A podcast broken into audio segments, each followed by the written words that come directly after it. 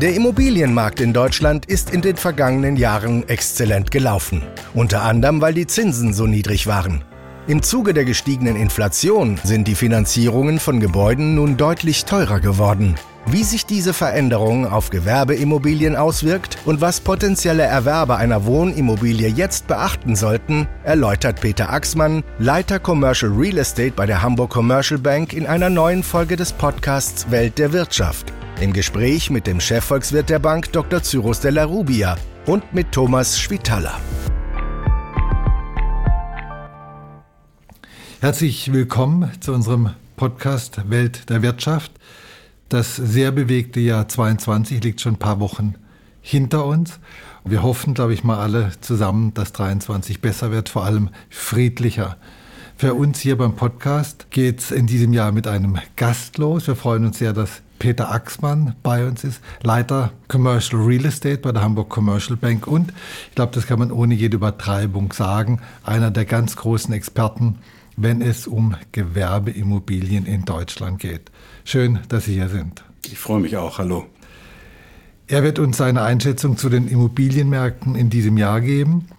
Das ist natürlich gerade vor dem Hintergrund hoher Inflation und gestiegener und vielleicht sogar weiter steigender Zinsen ein spannendes Thema.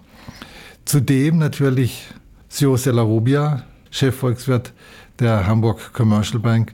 Sio, schön, dass du auch dabei bist. An dich auch gleich die erste Frage. Zuletzt sind die Preise für Öl und Gas zurückgegangen. Dürfen wir also hoffen, dass die Inflation wieder etwas gedämpft wird und die Zinsen vielleicht doch nicht so stark steigen, wie du es immer wieder befürchtest? Tja, also die Hoffnung kann man natürlich haben. Ähm, gerade was die Zinsen angeht, äh, wird ja auch äh, öfters mal so auch ähm, in den Medien auch gespielt. Allerdings muss man auch feststellen, dass die EZB-Präsidentin Christine Lagarde bei der letzten Sitzung sehr deutlich gesagt hat, dass sie äh, längst noch nicht äh, am Ende der Fahnenstange angelangt sind. Der Hauptrefinanzierungssatz liegt jetzt bei 2,5 Prozent und Lagarde sagte, dass wahrscheinlich noch ein, zwei, vielleicht auch drei Zinsschritte noch kommen werden, sodass ich davon ausgehe, dass wir in den nächsten Monaten noch etwa ein Prozentpunkt, vielleicht sogar einen Tick mehr noch sehen werden. Ich möchte noch einmal nachhaken. Das stimmt, die Inflation ist nach wie vor sehr hoch und sehr präsent. Jetzt sehen wir aber die sinkenden Energiepreise. Wir sehen einen stärkeren Euro, was den Import von Energie nochmal günstiger macht. Und in dem Maße müsste doch auch die Inflation zurückgehen, weil neben den Energiekosten haben die natürlich auf ganz viele weitere Produkte ganz große Auswirkungen gehabt. Ja, aber äh, die hohe Inflation ist natürlich genau der Grund, warum äh, die EZB da auch sehr zögerlich ist, was äh, die Zinspolitik angeht, beziehungsweise eben erstmal noch weiter den Kurs straffen will. 9,2 Prozent Jahresrate der Inflation, da sind wir jetzt derzeit. Das war im Dezember äh, die Zahl, die äh, ermittelt wurde. Also Dez Dezember 22 im Vergleich zu Dezember 21. Ja, ganz genau. Und äh, die Zielgröße liegt bei 2 Prozent. Das heißt also, ist also noch ein sehr, sehr weiter Weg. Und wenn man ähm, sich anschaut, wie die Kernrate der Inflation aussieht, äh, die schließt die volatile Energie- und Lebensmittelkomponente aus, dann sind wir da immer noch am Steigen begriffen. Da hatten wir 5,2 Prozent, auch das noch weit entfernt von 2 Prozent. Und ähm, dann gibt es schon so einige Faktoren, die darauf hindeuten, naja, so ganz rapide wird es nicht runtergehen mit der Inflation. Beispielsweise Energiepreise, die ganzen Strom- und Gasrechnungen, die jetzt ähm, zum neuen Jahr die privaten Haushalte bezahlen müssen, die werden überwiegend höher ausfallen als das, was wir im letzten Jahr, die Altverträge, äh, was da festgehalten war, äh, gesehen haben.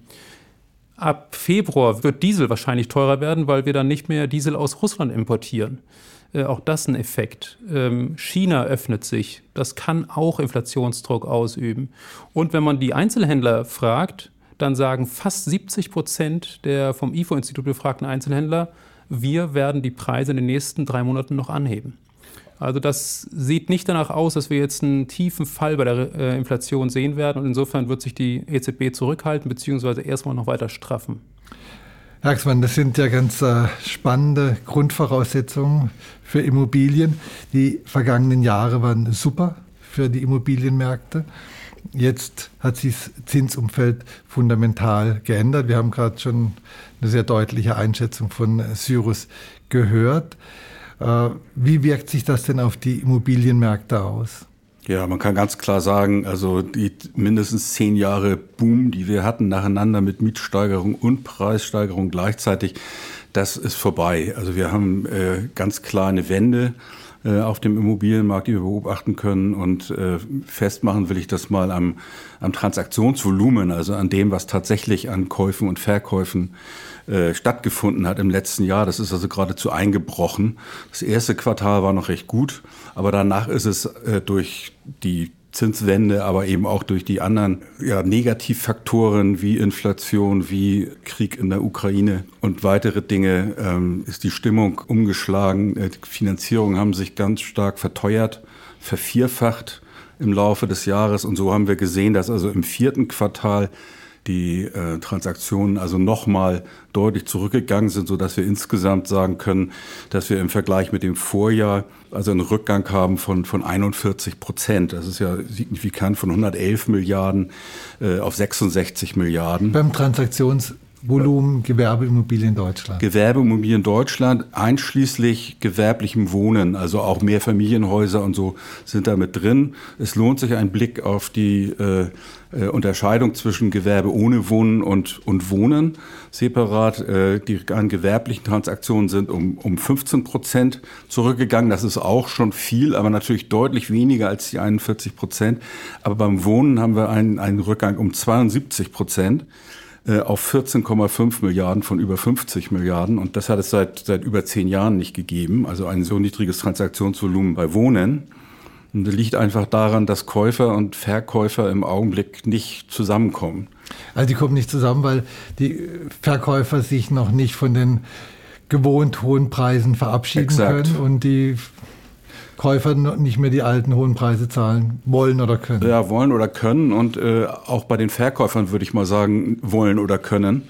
Äh, zum Teil äh, möchte man natürlich das, was man kalkuliert hat, auch gerne erzielen und nicht davon runtergehen. Aber zum Teil ist das auch schwer möglich, äh, ohne dann vielleicht in, die Ver in Verlust zu geraten, wenn man ein, ein Objekt gebaut hat und hat 15 Prozent Gewinn einkalkuliert und jetzt gehen die Preise um 20 Prozent zurück nur mal als kleines Milchmädchen-Rechenbeispiel, dann wäre man ja schon im Verlust. Dann hätte man die ganze Zeit sozusagen umsonst gearbeitet und würde noch zusetzen. Das ist verständlich, dass das niemand möchte. Und insofern stehen die sich noch gegenüber eigentlich häufig und äh, die, die Käufer argumentieren, dass sie sagen, durch das gestiegene Zinsniveau ist natürlich die Erschwinglichkeit äh, auch reduziert.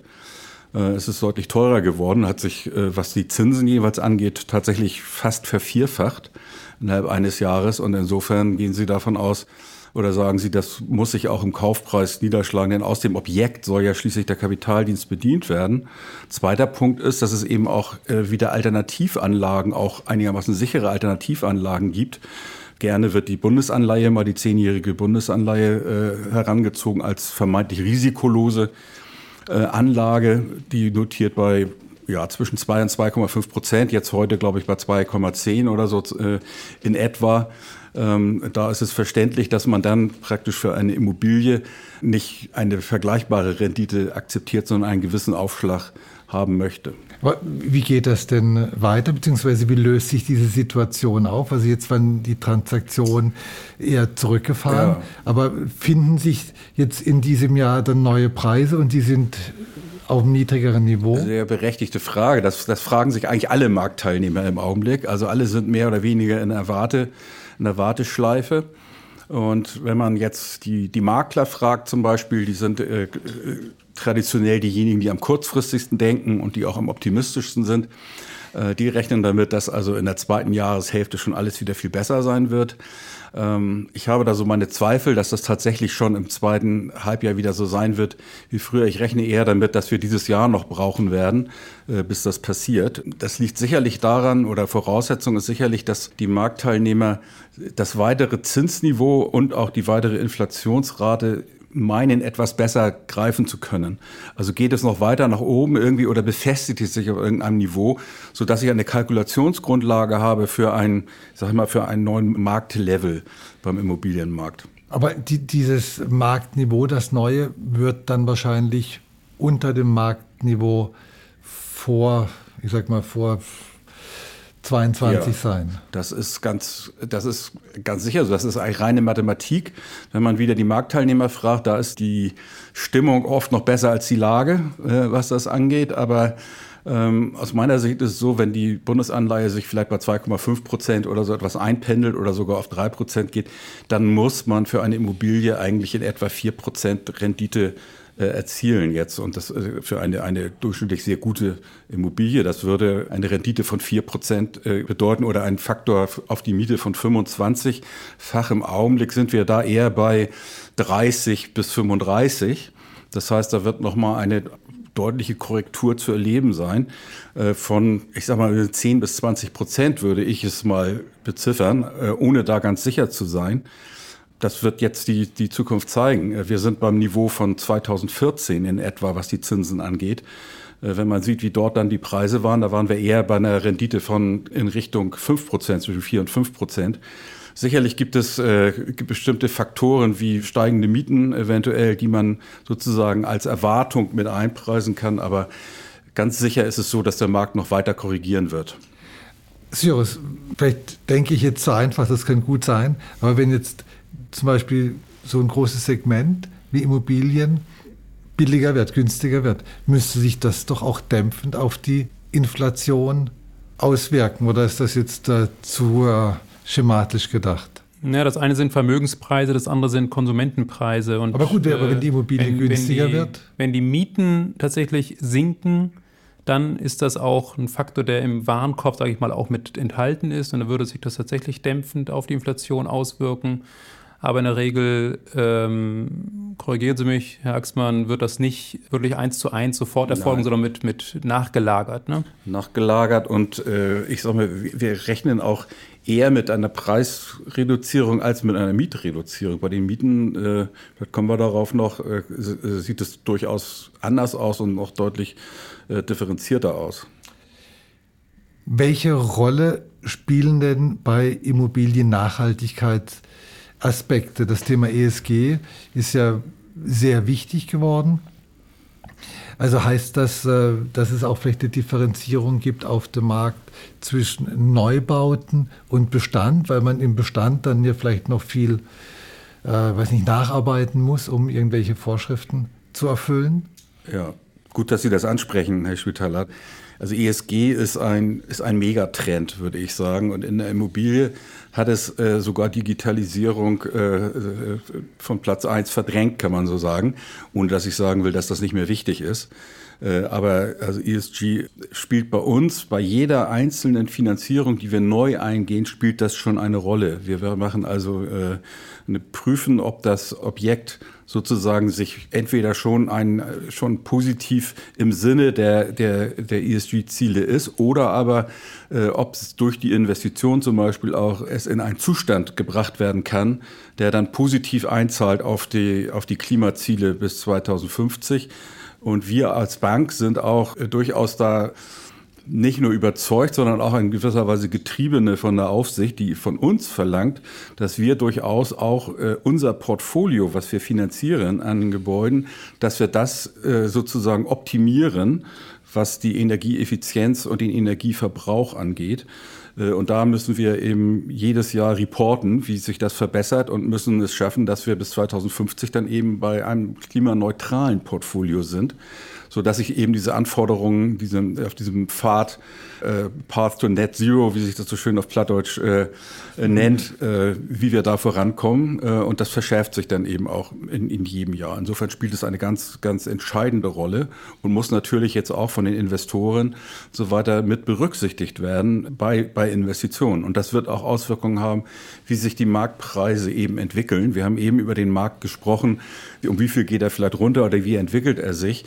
Das kann man wirklich nur ganz pauschal sagen. Man muss eigentlich seriöserweise dann tiefer einsteigen und äh, eine differenziertere Betrachtung machen. Wir werden also Immobilien sehen, die weiterhin nachgefragt sind äh, sogar mehr nachgefragt sind, als, äh, als, als das Angebot in den nächsten Jahren geschaffen werden kann. Das sind moderne Immobilien, wenn ich jetzt gerade auch mal an Büro denke, moderne Immobilien, die zentral gelegen sind, ähm, die heute schon sozusagen äh, emissionsarm sind und, und auf die Ziele einzahlen.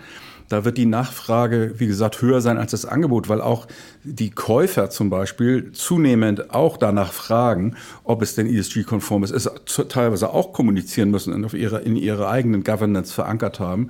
Wir sehen den Druck von den Mietern, die eben auch teilweise sagen, wenn ich neu miete, habe ich mich schon verpflichtet, in meinen, in meinen internen Regularien dann nur noch äh, äh, klimaneutral anzumieten oder jedenfalls eine deutlich bessere Klimabilanz sozusagen zu haben als bei dem bestehenden Gebäude. Und insofern kommt der Druck von allen Seiten und ganz egal, ob der Bedarf auch sinkt insgesamt an, an Bürofläche, den Bedarf nach diesen modernen Flächen wird man nach meiner Meinung in den nächsten mindestens fünf Jahren überhaupt nicht abdecken können, was natürlich dort zu ich sag mal, preisdämpfend wirkt oder sogar mittelfristig äh, preiserhöhend und vor allen Dingen auch mieterhöhend. Aber das heißt, wir haben dann mehr oder weniger einen zweigeteilten Markt. Also es gibt diese modernen ESG-konformen Gebäude, die stark nachgefragt werden. Und was passiert mit den alten ja. Gebäuden aus den 50er Jahren, die, wo man erst einmal die Fenster dämmen müsste, die werden dann nicht so nachgefragt und da sinken die Preise. Auf jeden Fall. Wir haben sogar äh, nach meiner Überzeugung äh, einen dreigeteilten Markt. Den ersten Teil habe ich eben beschrieben, das sind die nachgefragten Gebäude. Dann wird es viele Gebäude geben, die sozusagen ertüchtigt werden können, wofür erhebliche Investitionen äh, notwendig sind. Äh, wir nennen das so von Brown, from Brown to Green, ja. also wo man sagen kann, dass mit gewissen Investitionen bestehende Gebäude dann quasi ESG-konform äh, renoviert werden können.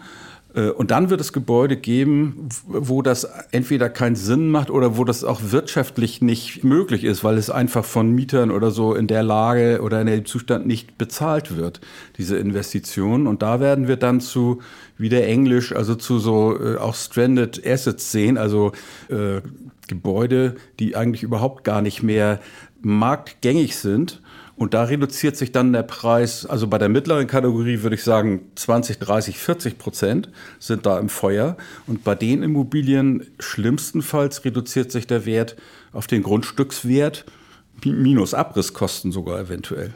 Also das, äh, das wird eine ganz, äh, man kann nicht mehr von dem Immobilienmarkt oder auch von dem Büromarkt zum Beispiel an sich sprechen. Man muss hier, man muss hier ganz deutlich differenzieren. Ja, das hat, glaube ich, ist ein ganz wichtiger ja. Punkt, weil das ist eben nicht nur ESG, sondern es ist eben auch der dauerhaft höhere Energiepreis, der hier einfach eine Rolle spielt und der einfach dazu führt, dass ähm, auch die, die, Menschen natürlich, die wissen vielleicht gar nichts von ESG, aber sehen einfach, okay, ich müsste auf dieses Haus müsste ich genauso viel äh, Energiekosten zahlen, wie ich Miete zahle. Natürlich mache ich das nicht. Und dann wird das automatisch auch schon dadurch zum Stranded Asset. Und die Energiepreise, dass die dauerhaft auf einem höheren Niveau bleiben werden als 2019. Das liegt insofern nahe, weil wir eben dauerhaft auch Erdgas beispielsweise importieren müssen, teuer über LNG. Das wird nie mehr so günstig sein wie über die Pipelines, die wir aus Russland gelegt bekommen haben. Ich möchte ganz gerne nochmal auf das Thema Büro zurückkommen. Wir hatten ja jetzt äh, lange, lange Zeit Corona und mit Corona kam das Homeoffice groß in Mode und es ist ja eine der großen Fragen, was passiert tatsächlich, wenn Corona vorbei ist. Es ist jetzt schon, ich würde mal sagen, am Auslaufen und klopft dabei auf Holz. Ich hoffe, dass ich recht habe. Äh, Homeoffice hat sich bei vielen Firmen dennoch so ein bisschen etabliert. Wie wirkt sich das denn auf den Büromarkt aus? Also ja. ist Bürofläche vielleicht weniger nachgefragt?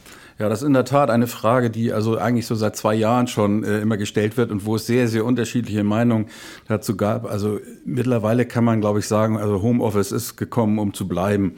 Äh, fast alle, alle Unternehmen haben inzwischen äh, Arbeitszeitregelungen, die Homeoffice vorsehen, allerdings in aller Regel äh, eine, eine Mischregelung, dass man sagt, also man hat zwischen 40 und 60 Prozent ist das bei, bei über, ich würde sagen 85 oder 90 Prozent der Unternehmen äh, ist, ist Homeoffice und der Rest sozusagen die andere Hälfte, die andere, andere zwei, zwei Drittel oder 60 Prozent sind Büronutzung. Das heißt also, das Büro wird weiterhin gebraucht werden prinzipiell.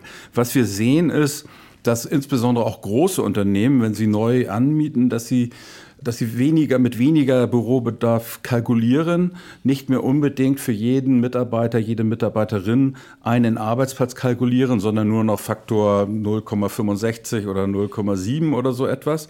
Das heißt, ich habe dann nicht mehr meinen Anspruch auf einen ganz bestimmten Arbeitsplatz unter Umständen, sondern muss mir dann einen suchen, wenn ich da bin. Und so, das ist so äh, der Trend, den wir im Augenblick sehen. Aber gleichzeitig äh, streben diese Unternehmen, wenn sie eben äh, gerade größere Unternehmen, wenn sie neue äh, Flächen und vielleicht etwas kleinere Flächen sehen, sie streben äh, an, äh, hochwertigere Flächen anzumieten. Das ist wieder das Thema, was wir eben schon hatten. Es muss ESG-konform sein und es muss möglichst auch zentral sein oder ich sag mal zumindest von der Infrastruktur sehr gut gelegen, was auch damit zusammenhängt. Zum einen spart man natürlich Aufwand ein, Mietaufwand dadurch, dass man sich verkleinert. Das kann man ausgeben dann wiederum für, für teurere Flächen. Zum anderen äh, ist es aber auch so, dass äh, viele Unternehmen auch jetzt merken, bei, durch den Fachkräftemangel und so weiter, dass sie A, ihre Mitarbeiterinnen und Mitarbeiter wieder ins Büro bekommen müssen und insofern auch attraktive Flächen bieten müssen. Und auch in diesem sogenannten War for Talents ist es auch wichtig oder ein Aspekt, dass man eben wirklich moderne und ja eben auch energieeffiziente und gut gelegene Flächen bietet. Also so dass praktisch das Büro auch ein Argument ist für den Arbeitgeber auf dem Arbeitsmarkt sagt, komm hierher, hier hast du, hier hast du eine schöne Fläche. Ex exakt, das ist genau, genau das ist der Fall. Und insofern auch hier die Differenzierung des Marktes, inwieweit jetzt tatsächlich weniger oder wie viel weniger Bürofläche gebraucht wird, ist im Moment noch schwer zu prognostizieren. Das hängt auch ein bisschen davon ab, natürlich, wie viel wird jetzt noch gebaut werden. Was wir erleben, sind ja auch äh, die Abmeldung vieler, äh, vieler Neubauflächen, einfach weil man das nicht mehr seriös kalkulieren kann. Also auch von dort kommt dann vielleicht eine Entspannung rein insgesamt. Und es hängt natürlich auch ab von der, äh, von der weiteren Entwicklung der Konjunktur. Also ich sage mal, wenn die Unternehmen eigentlich eine positive Zukunftsprognose haben für sich, dann wird auch wieder mehr eingestellt und eventuell wieder mehr Bedarf sein. Wenn wir jetzt tatsächlich nachhaltig in eine Rezession äh, rutschen sollten, dann wird sich das vielleicht auch im zweistelligen Prozentbereich äh, der Rückgang des Bedarfs auswirken. Das bleibt jetzt ein bisschen abzuwarten und vielleicht als letztes dazu, äh, bei den Büroflächen kennen wir das immer so, bei den Büroanmietungen, die reagieren immer so mit ein bis zwei Jahren Nachlauf zu der konjunkturellen Entwicklung, was einfach damit zusammenhängt, dass man erstmal wissen möchte, wie entwickelt sich nachhaltig und zum Zweiten gerade durch die durch die Arbeits äh, das deutsche Arbeitsrecht es eben auch nicht so einfach ist, mal eben Leute sozusagen abzubauen äh, oder eben wieder einzustellen. War eine interessante Frage. Wie geht es weiter mit der Wirtschaft? Kriegen wir die Rezession oder kriegen wir sie nicht? Cyrus, das weißt du genau, oder? Absolut, genau. Die Glaskugel steht vor dir. Richtig, richtig.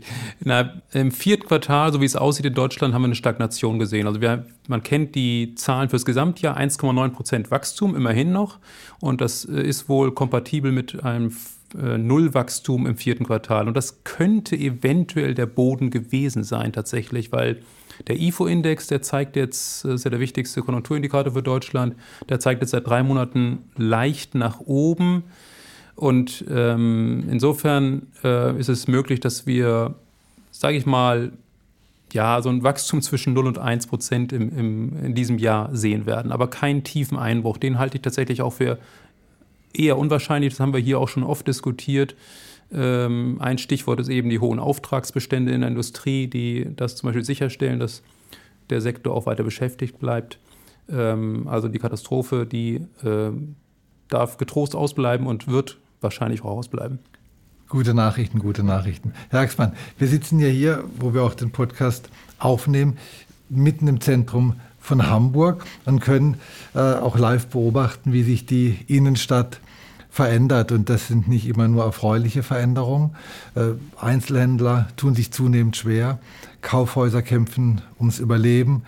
Äh, Ketten äh, prägen immer mehr das Bild. Online-Shopping boomt.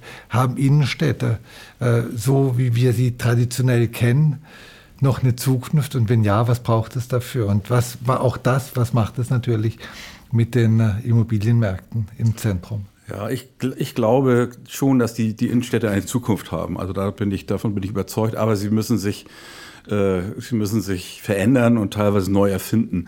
Diese Probleme, die der, die der äh, stationäre Handel hat, auch gerade in den Innenstädten, den beobachten wir seit mindestens Mitte der, der 2000 äh, 10er Jahre und nicht erst durch Corona. Corona hat diese Entwicklung sozusagen noch beschleunigt und das deutlicher gemacht durch den zunehmenden Internethandel.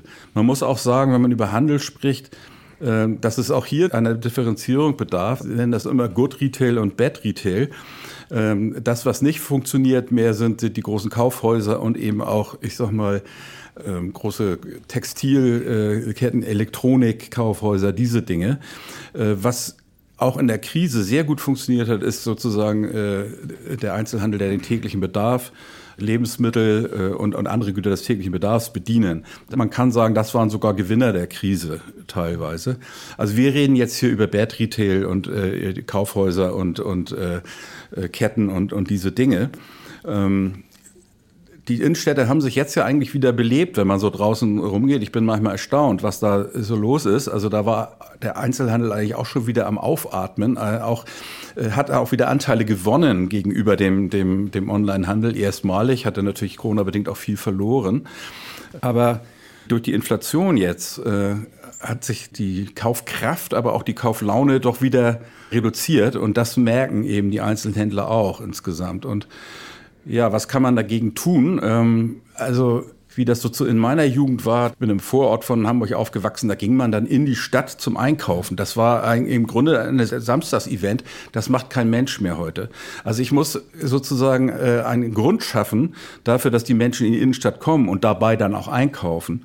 Das heißt, die Aufenthaltsqualität der Shoppingcenter zum Beispiel muss verbessert werden, aber auch die Aufenthaltsqualität der Städte insgesamt muss verbessert werden. Es muss schöner werden. Auch. Es muss schöner werden. Es muss äh, einen Grund geben, nicht nur dort einzukaufen, sondern vielleicht auch schön essen zu gehen.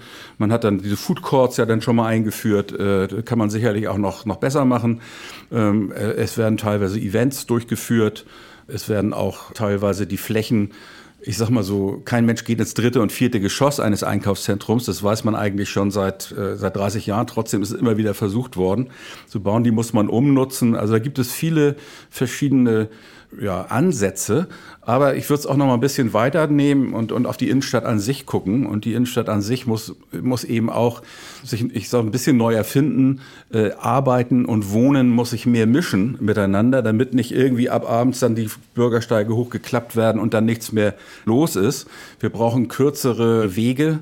Wir brauchen auch eine Verbesserung der Infrastruktur, die sich nicht nur manchmal könnte man auch beinahe denken, ideologisch sozusagen äh, äh, an den Lastenfahrrädern orientiert sozusagen, sondern auch für die Mobilität insgesamt gilt. Also was Busse, Bahnen, äh, selbst Autos ja. äh, oder die Infrastruktur für Elektroautos, all das muss verbessert werden. Ähm, und das gilt für die Innenstädte und auch bei großen Städten wie Berlin oder Hamburg eben auch für die einzelnen Quartiere. Wie realistisch ist es, äh, in so einem Zentrum wie hier in Hamburg auch mehr Wohnungen zu bauen. Das ist ja doch alles sehr geprägt von Büros oder eben von, von Einzelhandel. Es gibt, ich glaube, da wo wir sind hier mittendrin, relativ wenig Wohnungen. Absolut, es gibt relativ wenig Wohnungen. Das ist natürlich auch ein Plan, der, da muss man in Dekaden denken. Das kann man jetzt nicht irgendwie in den nächsten drei Jahren erledigen, aber ich sage, man muss, den, muss mit dem ersten Schritt ja beginnen. Und es gibt mittlerweile auch die Auflage in Hamburg zum Beispiel, äh, neue bei neuen Gebäuden äh, oft eben auch 20 Prozent oder 30 Prozent Wohnen äh, zu errichten. Wir sehen das da zum Beispiel am, am, am Burstar, wo, wo äh, das Hamburger Abendblatt ist ja. in dem Gebäude. Obendrauf sind Wohnungen entstanden, zugegebenermaßen jetzt keine Sozialwohnung. Mhm. Äh, aber das ist eine Auflage gewesen sozusagen. In der, äh, die Politik hat das schon prinzipiell erkannt und das wird sich nach und nach so entwickeln müssen. Also da brauchen wir noch ein bisschen Geduld. Wir haben jetzt schon ein paar Aspekte des Immobilienmarktes gestreift und behandelt. Einen ganz wichtigen äh, haben wir noch offen und äh, das sind die Wohnimmobilien. Das ist ja auch praktisch so eine Urfunktion der Immobilie, dass man da drin wohnen kann. Da gab es kürzlich Nachrichten, die zumindest für mich nicht ganz einfach einzuordnen waren. Mit äh, Blick auf Hamburg gibt es eine Untersuchung, wonach die Preise für Wohnimmobilien im vergangenen Jahr teilweise um bis zu 10 Prozent zurückgegangen sind. Gleichzeitig spricht der Mieterbund von 700.000 fehlenden Wohnungen in Deutschland. Und auch in Hamburg ist der Markt ja sehr, sehr eng. Warum sinken die Preise, wenn die Nachfrage groß ist. Ja, das ist äh, ein scheinbarer Widerspruch in der Tat. Das hängt auch mit der, mit der Erschwinglichkeit zusammen. Die Nachfrage ist da, in der Tat, äh, auch noch dramatisch, würde ich mal sagen, in Deutschland, auch in Hamburg. Also haben wir einen starken Nachfrageüberhang, aber es können sich eben immer weniger Menschen leisten, äh, Wohnungen zu kaufen, beziehungsweise eben auch zunehmend können Entwickler nicht mehr kalkulieren, dass sie das sozusagen profitabel bauen können. Das ist ein Problem, was wir haben. Vielleicht zu den Zahlen, die Sie da gelesen haben. Ich habe das auch beobachtet. Also aufs Jahr gerechnet äh, haben wir in 2022 noch keinen Rückgang gehabt in Hamburg. Wir haben allerdings im vierten Quartal einen Rückgang gehabt. Äh, es werden manchmal äh, Immobilien so Portale ausgewertet, da ist dann eben alles, ja, was angeboten glaub, ist. Genau, das war wahrscheinlich und, und dann gibt Quelle, es, ja. und dann gibt es was, was sicherlich der bessere Indikator ist. Dann gibt es Kaufverträge, die ausgewertet werden, also okay. tatsächliche Abschlüsse. Die tatsächlichen Abschlüsse, da sieht man in der Tat, dass sozusagen die Dynamik deutlich nachgelassen hat. Und wir haben im letzten Quartal, das war die letzte Zahl, die ich gehört habe, Grossmann und Berger hat, glaube ich, irgendwie von 10 Prozent gesprochen. Genau, das war was die Zahl. Die was ich gehört hatte von einer größeren Auswertung, waren es 6 Prozent im letzten Quartal. Aber über das gesamte Jahr sind wir noch beim Plus von, ich weiß nicht, zwei oder drei äh, Prozent hier. Der Grund dafür liegt einfach in der Zinsentwicklung, in dem Zinsniveau, was einfach dazu führt, dass die Nachfrage dramatisch eingebrochen ist, wie wir ja auch schon am Anfang gesehen haben, dass die Wohntransaktionen überproportional weniger geworden sind äh, im letzten Jahr. Woran liegt das äh, sozusagen? Erstmal haben sich die Zinsen praktisch ver vervierfacht. Wir sind jetzt bei um die vier Prozent, haben dann noch Tilgung zu berücksichtigen.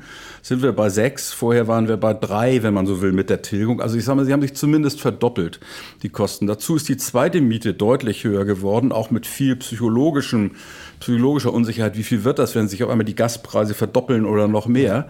Äh, dann ist das natürlich schon die Frage, Mensch, äh, äh, warte ich das nicht erstmal ab, bis ich das einschätzen kann, bevor ich mir jetzt eine Immobilie kaufe, selbst wenn ich das gerne ja. möchte. Und auch die allgemeinen Lebenshaltungskosten sind, sind gestiegen. Auch Lebensmittel, Butter, Öl, sonst sind ja deutlich gestiegen. Gemüse, Fleisch. All das führt dazu, dass das Budget, was zur Verfügung steht, natürlich äh, geringer wird und die Kosten werden höher. Und das führt dazu, dass eben aus dieser potenziellen Gruppe derjenigen, die sich interessieren und das machen könnten, ganz viele weggefallen sind. Und das äh, äh, bekommen wir jetzt äh, zu merken. Auch Banken sind restriktiver geworden insgesamt in der Finanzierung, weil sie auch auf die Erschwinglichkeit gucken und einen Puffer haben wollen für Unvorhergesehenes. All das führt dazu, dass auch manche, die vielleicht ein bisschen mutiger sind, äh, aber dann einfach die Finanzierung nicht mehr bekommen. Und das ist einer der ganz großen Gründe, weswegen das nicht passiert ist. Wir haben noch diese 700.000 fehlenden Wohnungen in ja. Deutschland. In Deutschland fehlen seit, ich weiß nicht, seit Jahren genau. fehlen Wohnungen. Kannst du mir, Cyrus, erklären, wie wir endlich diese Wohnungen gebaut kriegen? Vielleicht darf ich anfangen ja. äh, dazu, weil das ist wirklich ein ganz, ganz wichtiges Thema und auch eins, was, also wo ich durchaus äh, mich manchmal ärgere.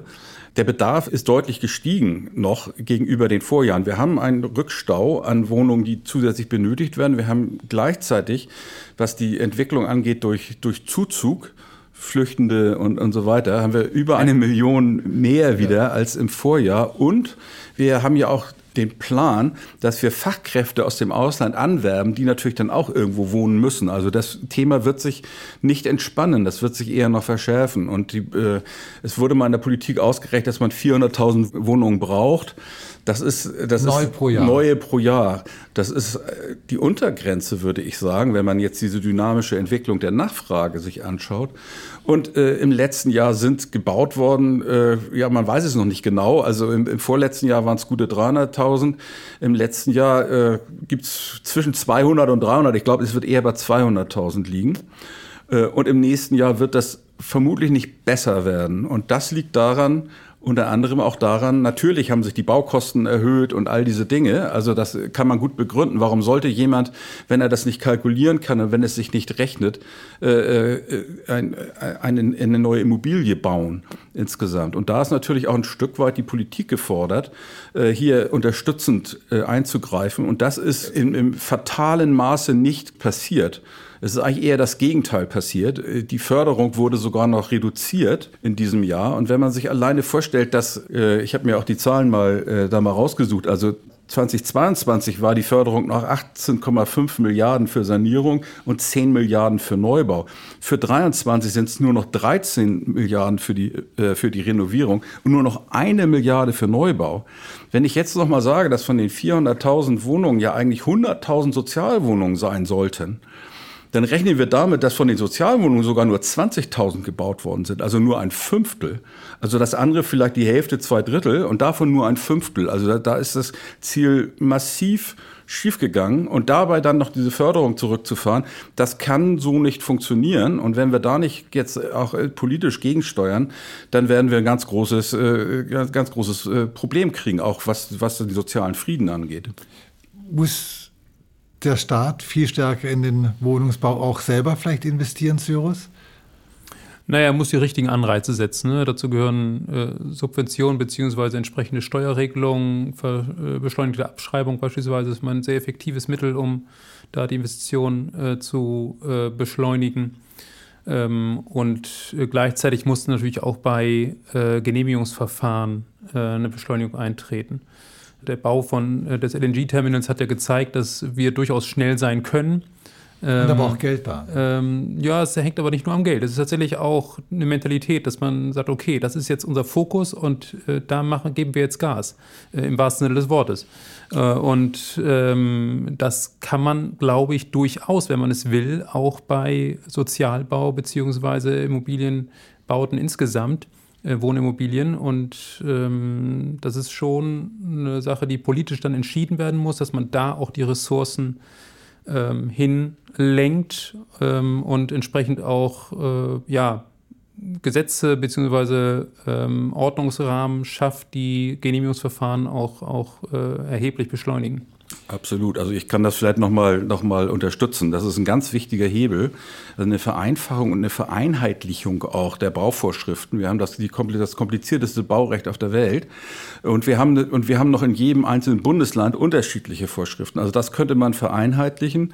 Und man könnte auch bestimmte Standardbau Konstruktionen sozusagen generell genehmigen, ohne dass sie jeweils noch mal wieder einzeln geprüft werden müssen. Man kann absolut die Genehmigungsprozesse beschleunigen. Die dauern mehrere Jahre teilweise, weil unterschiedliche Behörden äh, sich damit abstimmen müssen und bevor die letzte nicht zugestimmt hat, äh, wird nicht genehmigt. Also da gibt es ganz, ganz viele Sachen. Ein weiterer Punkt, gerade für sozialen Wohnungsbau, ist äh, das Ausweisen von Bauland, äh, was die Kommunen natürlich machen können. In Hamburg gibt es da ganz, ganz äh, viele Beispiele, äh, was man machen könnte, insbesondere für Genossenschaften oder für kommunale Wohnungsgesellschaften. Die müssen im Augenblick Marktpreise dafür bezahlen oder in, noch schlimmer in Hamburg sind das dann Erbbaurechte, die äh, die Investitionen erheblich erschweren insgesamt und nicht, und nicht befördern. Also eine Wohnungsgenossenschaft hat das einzige Ziel, günstigen und adäquaten Wohnraum zu schaffen. Die müssen noch nicht mal Gewinn machen. Ich habe das mal gerechnet, was für eine Miete eigentlich erforderlich ist zum heutigen Zeitpunkt. Wenn ich mir die Baukosten angucke, äh, das Grundstück, was im Schnitt, naja, ein günstiges 1500 Euro pro Quadratmeter kostet und dann nochmal 15 Prozent Gewinn, den ein, ein Bauträger machen möchte dann bin ich bei 6.300 Euro den Quadratmeter, äh, den ich da bezahlen muss. Dafür kriegt man in Hamburg schon gar nicht mehr viel. Also ich habe jetzt hier wirklich keine offensiven äh, äh, Zahlen gewählt. Wenn ich jetzt eine Rendite haben möchte als jemand, der das kauft, von 4 Prozent, und wie gesagt, die Bundesanleihe, die bewegt sich da irgendwie bei zweieinhalb. Das ist wahrscheinlich keine unfaire Annahme. Dann bräuchte ich eine, eine Netto-Kaltmiete von 23 Euro. Und wenn ich nur mit drei Prozent zufrieden wäre, wird bald keiner mehr mit zufrieden sein oder nur wenn er mit höheren Mieten äh, rechnet, dann bin ich bei 17,50 Euro. Aber das sind ja unglaublich hohe Preise. Ja, das ist aber reine Mathematik. Das ist ganz einfach. Äh, äh das sind alles jetzt mal Zahlen. Da kann man gegentreten und sagen, sind die eigentlich realistisch oder nicht. Äh, wir haben auch Grundstücke, die kosten nicht 1500 wie von mir angenommen, sondern 2500 in Hamburg und so weiter und so fort. Das heißt, wenn ich jetzt tatsächlich günstigen oder äh, bezahlbaren Wohnraum schaffen will, dann muss ich doch gerade Genossenschaften, die keinen Gewinnanspruch geltend machen, sondern mit einem Prozent zufrieden sind und so, die muss ich doch bevorzugen in dem Moment als politische Maßnahme und denen, äh, wie das früher übrigens auch mal der Fall war vor 20 Jahren, günstig oder auch umsonst den, äh, den Grund und Boden zu, äh, zur Verfügung stellen mit der Auflage, äh, dann eben maximal 10 Euro oder 11 Euro äh, Miete zu nehmen. Da wäre das noch möglich. In, in diesen Baukosten, sind das, äh, sind das so Standardbaukosten oder ist das ein gehobener Standard oder könnte man da vielleicht auch noch, auch noch was machen, damit ja. der Bau ein bisschen günstiger das wird? Das Problem ist, dass die Baukosten tatsächlich durch Materialien, durch Inflation im letzten Jahr wieder mal um 15 Prozent gestiegen sind, äh, in den Jahren davor auch schon. Das heißt, äh, ich sag mal, ich kann versuchen, da noch ein bisschen gegenzuwirken, aber insgesamt haben wir da eigentlich einen Aufwärtstrend. Auch Energiekosten, also die, die ja, wo man ganz schwer gegen ankommen. Es kommt noch hinzu, dass die Auflagen für, für äh, Energieeffizienz natürlich auch noch mal jedes Jahr verschärft worden sind und dazu führen, dass, sie, dass die Baukosten noch mal weiter steigen. Insofern ist es sicherlich möglich, vielleicht durch modulhafte Bauweise, aber es muss auch lebenswert sein. Ich erinnere mich an die, an die äh, Satellitenstädte in Hamburg äh, aus den 60er Jahren. Das ist ja auch etwas, was man nicht unbedingt haben möchte. Ja. Nee, das war auch nicht unbedingt ein Erfolgs, Erfolgsmodell, äh, muss man sagen. Wir haben jetzt viel über Immobilien gelernt, also ich habe ganz viel darüber gelernt. Jetzt treibt mich natürlich noch eine Frage um. Wie setzen Sie als Bank denn diese Erkenntnisse um, wenn es darum geht, Immobilien zu investieren? Sind Immobilien nach wie vor, Gewerbeimmobilien, interessant für, für die Hamburg Commercial Bank? Wie, wie sehen Sie das? Also auf jeden Fall. Das ist bei uns ein Kerngeschäftsfeld und das wird es auch bleiben. Aber wir können auch nicht äh, die Augen davor verschließen, dass nachdem es zehn Jahre lang nur aufwärts ging und auch äh, die Marktentwicklung auch jeden Fehler geheilt hat, dass jetzt äh, schwierigere Zeiten kommen und wir vorsichtig sein müssen. Und das sind wir auch.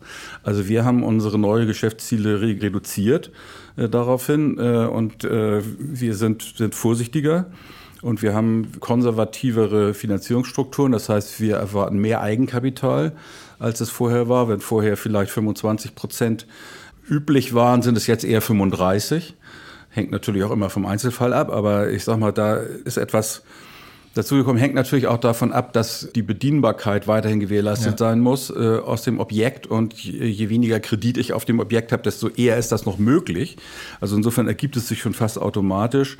Wir sind bei, bei Projektentwicklung im Augenblick sehr zurückhaltend, einfach weil wir gar nicht wissen, wie sich das weiterentwickelt. Die Baukosten steigen und wie wir gesehen haben, erwarten wir aber bei den Verkaufspreisen vielleicht eher eine Tendenz nach unten. Das heißt, es wird eigentlich von zwei Seiten enger für einen Projektentwickler. Und insofern äh, gucken wir uns das schon sehr genau an im Augenblick, ob das äh, Sinn macht und ob wir dieses Risiko tragen wollen.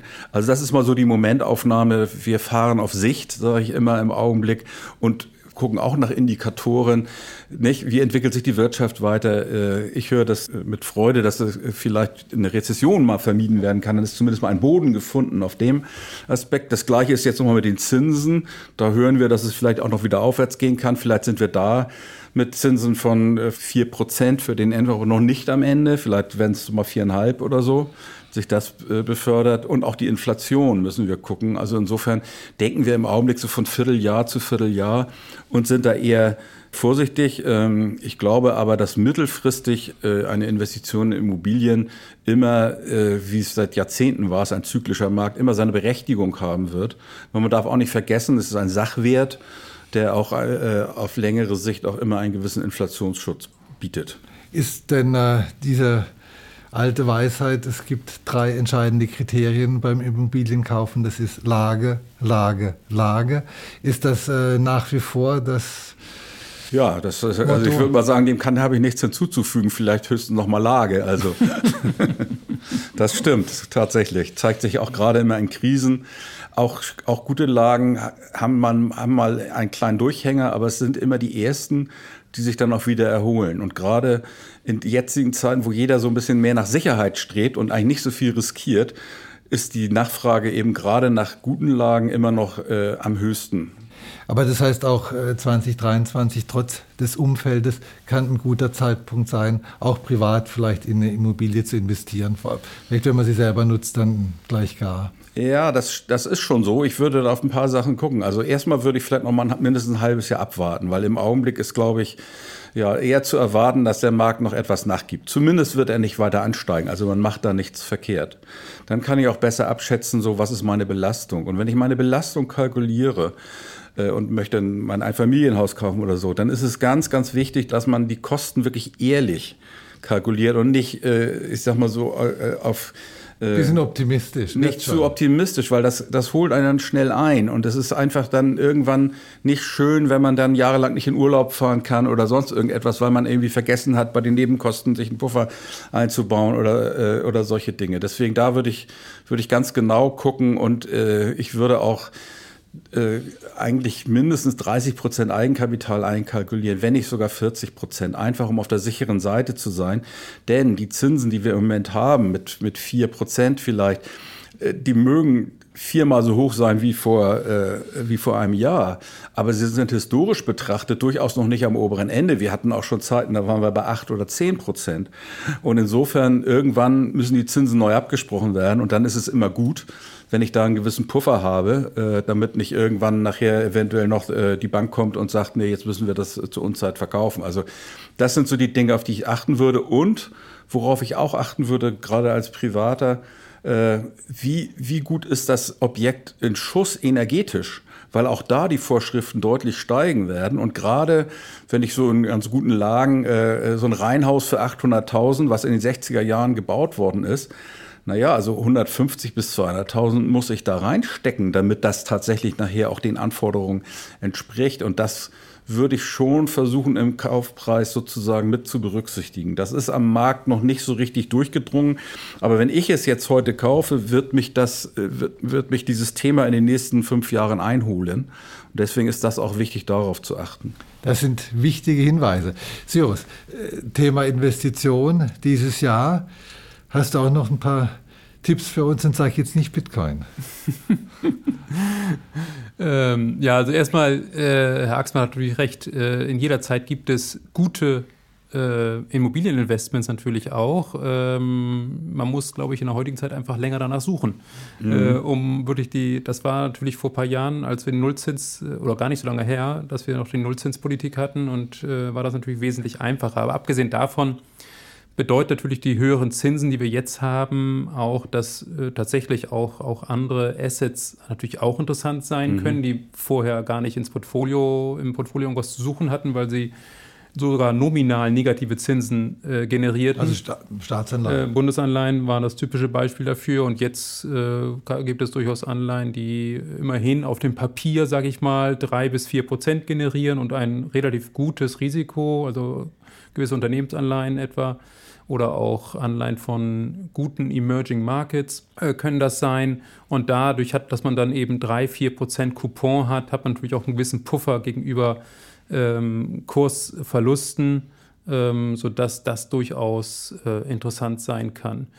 Bitcoin, Ether, ähm, das sind äh, Kryptowerte, die gerade jetzt steigen. Äh, ich plädiere ja eigentlich schon länger dafür, dass das durchaus eine kleine, eine kleine Beimischung zum Portfolio sein kann. Und das ist jetzt vielleicht gar nicht mal der schlechteste Zeitpunkt, um, um da wieder ein bisschen aktiv zu werden, auch wenn der Sektor erheblich gelitten hat und natürlich von, von viel Unsicherheit geprägt ist. Die, die Börsen haben sich zuletzt wieder relativ stabil gezeigt.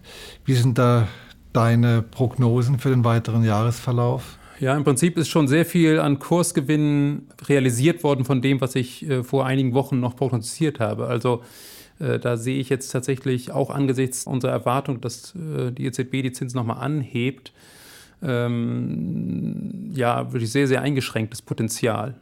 Als Anleger könnte man auch sagen, okay, ich habe im ersten ersten äh, investiert, jetzt habe ich schon I don't know, 10% schon gut gemacht. Äh, vielleicht kann ich mich ja wieder verabschieden.